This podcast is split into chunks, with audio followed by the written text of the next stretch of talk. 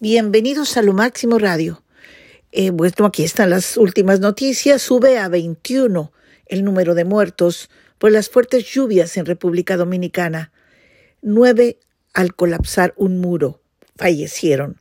En Santo Domingo, a 21 se elevó el domingo el número de fallecidos en República Dominicana por las fuertes lluvias e inundaciones generadas por una perturbación tropical en el Caribe informaron las autoridades de emergencia.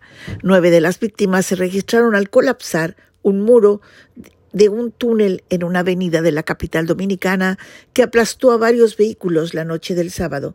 Seis de los muertos en este percance eran extranjeros, cuatro estadounidenses y dos haitianos, indicó un listado del Centro de Operaciones de Emergencia enviado a los periodistas.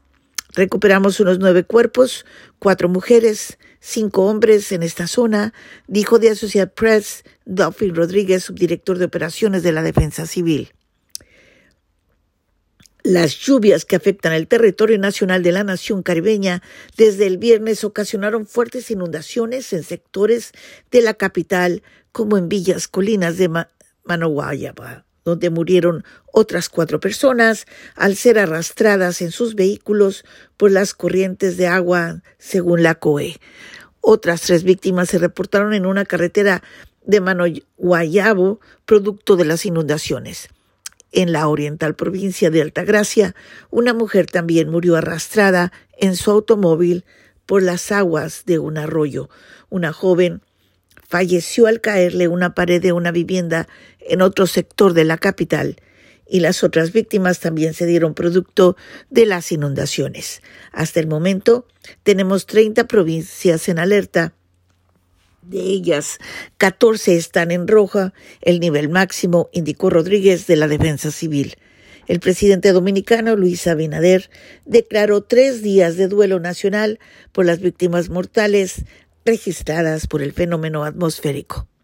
Las autoridades informaron que trabajan en la actualización de las cifras y en la búsqueda de desaparecidos y hasta el momento al menos 1.583 viviendas han sido afectadas por las inundaciones, 7.915 personas desplazadas a zonas más seguras y un millón 315 mil usuarios del Sistema Energético Nacional se encuentran sin servicio debido a los aguaceros, según las autoridades. Bueno, esto nos deja en otro, en otro caso, en otro evento de que el calentamiento global nos está haciendo muchísimo daño y sin embargo, ¿verdad? Eh, aunque Biden está pidiendo que hagamos, ya no podemos retroceder el tiempo, pero sí tratar de mitigar el calentamiento global. Ojalá que, pues, la verdad de las cosas procuremos cambiar, nosotros también tenemos que poner de nuestra parte definitivamente. Eso es en apariencia lo que está sucediendo, más bien es concluyente. Y bueno, hablando de, de más o menos del mismo tema, eh, sobre reducir la contaminación, los bonos de plásticos están sobre la mesa. ¿Qué son? Dos grupos que quieren reducir la producción de plásticos publicaron un informe muy crítico sobre los bonos de plásticos, calificándolos como una herramienta defectuosa que no ayudará a combatir la contaminación mundial causada por este material. Y además, agreguemos que también pone mucho en el calentamiento global. Los grupos Break Free from Plastic, Liberarnos del Plástico y Global Alliance for Incinerador Alternativas, Alianza Global por Alternativas a la Incineración. Eso dijeron que los bonos con frecuencia equivalen a un lavado verde corporativo o greenwashing. Ellos publicaron su informe en Nairobi al margen de las negociaciones lideradas por las Naciones Unidas para un tratado destinado a reducir la contaminación por plásticos. El informe analiza a dos destacados defensores de la compensación por uso de plásticos, el acreditador Berra y el mercado Plastic Credit Exchange, que en español sería intercambio de bonos de plástico a PCX.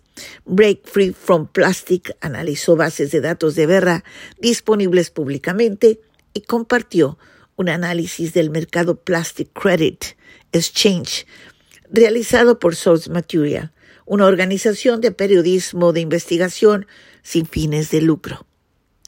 Su informe citó graves fallas en el financiamiento, la transparencia y la auditoría básica. Y dijo que los bonos que están siendo otorgados por los plásticos incinerados en hornos de cemento sustituían una forma de contaminación por otra. Berra al principal certificador mundial de compensación de carbono, dijo en un evento paralelo a las conversaciones que los bonos de plásticos pueden ser una herramienta para movilizar el dinero necesario para abordar la contaminación plástica. De manera que la financiación asociada con el tratado es casi tan importante como su ambición dijo Christian Linscott, responsable senior del programa de política y mercados de plásticos de Berra, en una presentación sin los mecanismos y herramientas de financiación adecuados, ni el tratado más ambicioso logrará el impacto prometido. PCX dijo en un comunicado el viernes, en respuesta al informe que los bonos de plástico verificados pueden ayudar a financiar la recolección el transporte y el procesamiento de las 8 mil millones de toneladas de contaminación plástica heredada y cree que la reducción de la producción de plástico es absolutamente crucial. Su director general, Sebastián Di Grande, dijo que el informe contenía inexactitudes y tergiversiones generalizadas importantes, incluidas afirmaciones que ya refutó. ¿Qué son los bonos de plásticos? Los bonos a créditos de plásticos, a veces llamados compensaciones, funcionan un poco como los bonos de carbono que muchas empresas de combustibles fósiles han comprado para intentar compensar sus emisiones de gases de efecto invernadero. El concepto implica que empresas o personas paguen para que un peso específico de plástico sea recolectado en algún lugar del mundo, lo que genera un bono o crédito que justifique su producción o uso de plástico de una cantidad equivalente. Nina Kelsey, profesora asociada de Políticas Públicas y Asuntos Internacionales en la Universidad George Washington, dijo que es difícil para algunas empresas aceptar producir menos plástico en sus fábricas. Así que en lugar de eso, voy a hacer algo que un poco más fácil, que es pagar para que se elimine la misma cantidad de plástico del mundo, explicó. El intercambio es facilitado por acreditadores como Berra, mercados como Plastic Credit Exchange o empresas privadas que comercializan bonos u organizan actividades generadoras de bonos cuando las empresas compran suficientes bonos de plástico para compensar su huella de plástico durante un periodo de tiempo determinado. Algunas pueden reivindicar neutralizar en plásticos o plástico neto cero.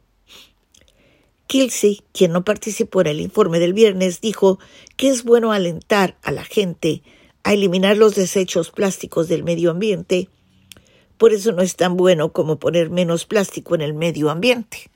De manera que, si volviéramos a lo que fue antes, y por ejemplo utilizar botellas de vidrio que se pueden lavar y que se pueden volver a utilizar, yo creo que sería más factible y además menos costoso, porque cuando compramos agua, por ejemplo, estamos comprando además del agua el envase, que al final va a ir a la basura y si no se divide con la basura genérica, entonces pues tenemos ahí otro grave problema. El informe dice que encontró que Berra tiene solo un proyecto que realmente emite bonos. y la mayoría de los proyectos en la base de datos de PCX generan bonos al enviar desechos plásticos para quemarlos en lugar de reciclarlos. Y yo creo que sería fenomenal que el plástico se reciclara y no, por ejemplo, que lo quemara, que lo porque esto a menudo las empresas compran bonos bajo el supuesto de que ayudarán al medio ambiente, eliminarán el plástico, cuando en realidad, en muchos casos, simplemente transforman esa contaminación plástica en contaminación tóxica del aire. Esto lo dijo Emma Presland, coordinadora de campañas corporativas globales en Break Free from Plastic. PECX con sede en Filipinas, dijo que el coprocesamiento en hornos de cemento con las salvaguardias, el monitoreo adecuados, es una alternativa ambientalmente preferible a los verdaderos y la quema a cielo abierto de desechos plásticos no reciclables y que está permitida por los gobiernos, particularmente en lugares donde el procesamiento de alto nivel no existe. El informe dice que algunos proyectos reivindican bonos por infraestructura construida años antes y existen serias dudas sobre el principio de financiación del programa de bonos de plástico de berra, un concepto de compensación clave que significa que los bonos pagan por las actividades, en este caso la recolección de residuos plásticos y el reciclaje, que no sucedería sin los programas financieros. De manera que esto de la contaminación está creciendo, los bonos de plásticos también. Entonces, hagamos algo. Miren lo que acaba de pasar en Santo Domingo. Ayudemos, reciclemos y no, no solamente eso, intentemos no contaminar más nuestro planeta. No utilice, no compre cosas de plástico. Hagamos una campaña una campaña para poder ayudar a nuestros semejantes. Eso sería fenomenal y, que, y que la conciencia empiece por nosotros mismos. Enseñemos a nuestros hijos a reciclar y enseñemos a nuestros hijos a no seguir haciéndole daño a nuestro planeta. Muchísimas gracias. Hasta mañana miércoles, que es el día de política con el periodista Nelson Enríquez. Muchísimas gracias. Hasta mañana. Pásela bien. Recuerde que esta semana es una semana muy corta, sobre todo porque en Estados Unidos estamos celebrando el Día de Gracias. Es la semana de la gratitud en que los emigrantes agradecemos las bendiciones de estar en este país. Muchísimas gracias. Hasta mañana. Que tenga una muy buena tarde.